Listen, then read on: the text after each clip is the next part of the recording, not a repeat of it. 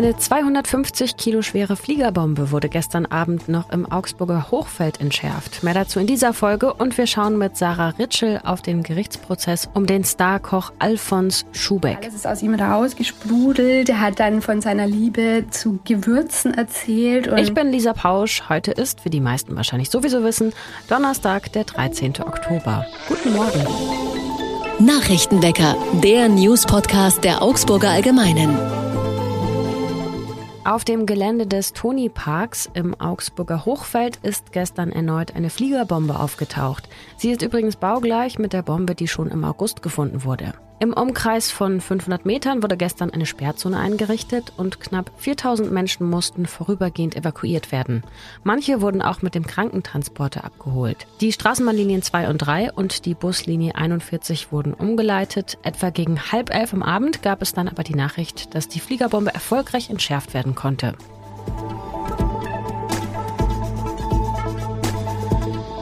Die Corona-Zahlen steigen weiter. Stand gestern gab es in der Stadt Augsburg 933 und im Landkreis Augsburg gut 1170 Neuinfektionen pro 100.000 Einwohner in den letzten sieben Tagen. Innerhalb nur eines Tages haben sich über 550 Menschen im Landkreis Augsburg neu mit dem Virus angesteckt. Noch vor drei Wochen lag die Inzidenz bei 300. Sie hat sich also innerhalb weniger Tage vervierfacht und Expertinnen schätzen, dass sie sogar noch höher liegt, weil nur wenige Menschen sich tatsächlich regelmäßig testen lassen. Die steigenden Corona-Zahlen spiegeln sich auch in den krankheitsbedingten Ausfällen wider. Nicht nur in Krankenhäusern, sondern auch in Kitas und in Schulen. Dazu kommt die klassische Grippe, die beinahe gleichzeitig die Runde macht. Und im Landkreis Augsburg beobachtet Thomas Adlev, er ist der fachliche Leiter des Schulamts, dass immer mehr Lehrkräfte ausfallen. Dort sind im Moment schon alle 74 mobilen Reservekräfte für die Grund- und Mittelschulen im Einsatz. Doch auch das reicht nicht aus, um den Regelunterricht aufrechtzuerhalten. An den bayerischen Kliniken befürchtet die Bayerische Krankenhausgesellschaft inzwischen ein Desaster. Immer mehr PatientInnen kämen wegen und mit Corona in die Klinik. Auf der anderen Seite fallen aber auch zahlreiche Mitarbeitende selbst krankheitsbedingt aus.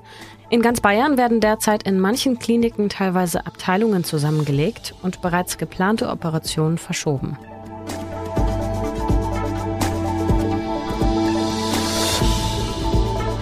Wer regelmäßig Nachrichtenwecker hört, erinnert sich vielleicht. Wir hatten das Thema schon mal. Am Hauptbahnhof in Augsburg sollte eigentlich ein riesiger Bürokomplex mit dem Namen Aurum entstehen. Aurum, das ist lateinisch und bedeutet Gold. Auf den Entwürfen sieht man einen Gebäudekomplex mit geschwungenen Dächern, der ein wenig an die Hamburger Elbphilharmonie erinnert. In diesen Büros sollte das Bau- und Verkehrsministerium ein neues Zuhause finden. Derzeit arbeiten die Mitarbeitenden nämlich im früheren Telegrafenamt in Augsburg. Erstmal provisorisch, bis Aurum endlich fertig ist. Und Aurum sollte noch dazu ein Zeichen setzen für moderne Architektur und Flächenmanagement. Das hat Klaus Holleczek mal gesagt. Früher war er ja noch Staatssekretär im Bauministerium. Im März 2020, also vor über zwei Jahren, hat der Freistaat Bayern dann unter allen Bewerbungen Aurum ausgewählt und war überzeugt von der Lage und der Größe und natürlich dem tollen Dach. Und ein Jahr später kam dann auch ein Mietvertrag zustande. Über zehn Jahre und mit einer Gesamtmonatsmiete von über 200.000 Euro. Doch der Vertrag wurde nie unterzeichnet, denn wegen der neuen Lage zum Homeoffice, wir erinnern uns, in Zeiten der Corona-Pandemie, wollte der Freistaat Bayern sich die ganze Sache dann doch nochmal überlegen. Soweit die offizielle Version. Die Immobilienfirma hinter dem Projekt vermutete aber, dass es noch einen anderen Grund gegeben haben könnte dafür, dass Bayern eben nicht unterschreibt nämlich den Landtagsabgeordneten Alfred Sauter, der zu dem Zeitpunkt nicht nur in eine Maskenaffäre verstrickt war, sondern dessen Kanzlei auch für die Immobilienfirma den Vertrag mit dem Freistaat Bayern verhandelte. Nur ein paar Tage nachdem er nämlich aus der CSU-Landtagsfraktion ausgetreten war, hat das Bauministerium den Aurum-Deal gestoppt. In dieser Woche ist nun der Gerichtsprozess mit einem Vergleich zu Ende gegangen. Das heißt, beide Parteien haben sich geeinigt das Unternehmen trägt einen Großteil der Gerichtskosten und der Freistaat Bayern zahlt ihm 250.000 Euro. Gibt es also kein neues Haus für die MitarbeiterInnen des Bauministeriums? Nein, denn sie sollen weiterhin im Telegrafenamt in der Langenmantelstraße arbeiten. Da ist nämlich dank flexibler Arbeitsmodelle mit Option auf Homeoffice, dank Corona-Pandemie, dann doch auch genug Platz für 200 Beschäftigte.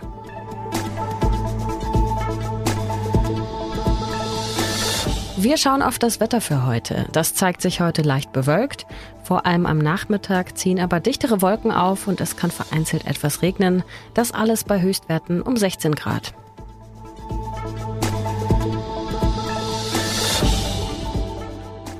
Die meisten von euch haben von Alfons Schubeck doch bestimmt schon mal gehört, dem Starkoch aus München. In einem seiner Restaurants soll er die Einnahmen manipuliert und so Steuern hinterzogen haben. Dafür steht er inzwischen vor dem Landgericht München und am zweiten Prozesstag hat er jetzt doch sein Schweigen gebrochen und erzählt.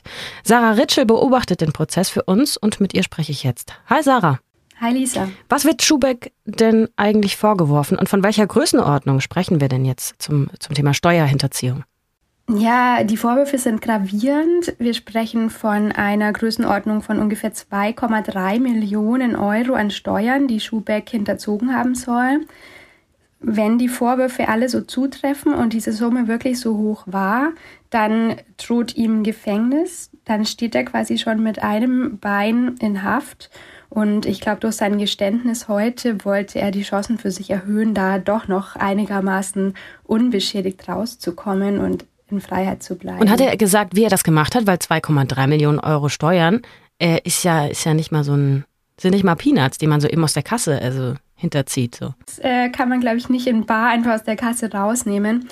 Er hat auch nicht genau die Höhe jetzt gestanden. Er hat einfach nur gemeint, ähm, dass es bei ihm im Lokal im Orlando in München ein Tool gegeben habe, eine Software, mit der man ganz leicht auch als Laie, wie er einer ist, die Umsätze manipulieren kann, also da einfach andere Beträge eingeben kann und was dann übrig bleibt sozusagen oder übrig ist, kann man dann aus der Kasse rausnehmen und genau das hat er wohl offensichtlich regelmäßig gemacht. Wie hoch die einzelnen Beträge waren, hat er aber nicht gesagt. Über Jahre hinweg ist dann offensichtlich Jedenfalls sagt es die Staatsanwaltschaft auf diese Art eine Millionensumme zusammengekommen. Und wie ist das aufgefallen? War das einfach ein Check vom Finanzamt?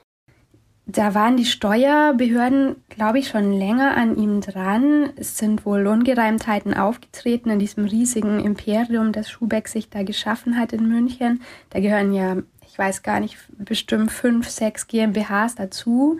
Und offenbar haben da eben immer wieder mal Rechnungen gefehlt oder Beträge gefehlt und dann haben die Steuerfahnder genauer hingeguckt und den offenbaren Betrug aufgedeckt. Und jetzt am zweiten Prozesstag, was hat er dazu gesagt? Hat er sich versucht zu verteidigen? Ja, in gewisser Weise hat er sich so verteidigt, dass er meinte, er sei zwar ein begeisterter Koch, ein ja, Genie in der Küche sozusagen, aber ein wahnsinnig schlechter Unternehmer. Er meint, er habe irgendwann einfach komplett den Überblick verloren im betrieblichen Sinn, im unternehmerischen Sinn, habe sich an der Kasse bedient, ohne eigentlich genau zu wissen, wie das Ganze funktioniert und welche Auswirkungen das dann haben wird, habe sich auf andere Leute verlassen und deswegen selber irgendwann nicht mehr überblickt, was in seinem Unternehmen eigentlich geschieht und eben wie groß dann auch das Ausmaß des Betrugs irgendwann geworden ist. Das kommt mal irgendwie, also wenn es sich um ein paar tausend Euro handelt würde, okay, aber es sind ein paar Millionen. Äh, was sagt denn die Anklage dazu? Also die Anklage wirkt, wirft Schubeck vor, dass eben nicht nur in diesem einen Lokal, wo er jetzt äh, gestanden hat, dieses Geld abgezweigt zu haben, Ungereimtheiten da sind, sondern dass auch in anderen Teilen seines Unternehmens betrogen worden ist. Zum Beispiel gibt es da noch diese sogenannte Südtiroler Stuben, auch ein Restaurant in München. Da wurden wohl ebenfalls fehlende Beträge festgestellt, aber da meinte er jetzt, er kann sich das überhaupt nicht erklären, aber die Staatsanwaltschaft nimmt ihm das nicht ab, dass er da so völlig unwissend ist. Was ist für dich denn besonders spannend an dem Prozess? Ich habe ähm, heute eine Szene erlebt, mit der ich überhaupt nicht gerechnet hätte. Und zwar war es so, dass die Richterin nach Schubecks Geständnis ihn gebeten hat, doch einfach nochmal aus seinem Leben zu erzählen, seinen Werdegang aus der eigenen Perspektive zu schildern. Und dann hat Schubeck den Gerichtssaal wie eine Bühne für sich genutzt. Das war fast wie früher, als er im Fernsehen aufgetreten ist. Er hat auf einmal frei geredet, alles ist aus ihm rausgesprudelt. Er hat dann von seiner Liebe zu Gewürzen erzählt und wie man äh, Gewürze richtig nutzen kann und hat einfach so seine Leidenschaft als Koch dargelegt und es war wirklich, als stünde er jetzt gerade vor einer Kamera. Und das war, glaube ich, für alle überraschend, dass da so dieses alte Ich von Schubeck, das man ihm äußerlich überhaupt nicht mehr ansieht, plötzlich wieder so aufgeblitzt ist. Wenn er tatsächlich in Haft käme, könnte er ja zum Beispiel in der Gefängnisküche anheuern. Ja, dann könnte er, könnte er da sein Gewürzwissen weitergeben. Würden sich die Häftlinge gesünder ernähren. Äh, vielen Dank, Sarah. Gerne. Was sonst noch wichtig wird, die Gasspeicher sind, Stand Mittwochabend, zu 95 Prozent gefüllt. Und damit wird die Verordnung des Bundes tatsächlich fast eingehalten, die besagt, dass die Speicher in Deutschland bis zum 1. November zu mindestens 95 Prozent gefüllt sein müssen. Alle Speicher. Die Verordnung gilt für alle Speicher. Derzeit sind im Schnitt nicht alle Speicher, sondern alle Speicher zusammen zu 95 Prozent gefüllt. Das heißt, manche Anlagen liegen schon drüber, andere aber noch drunter.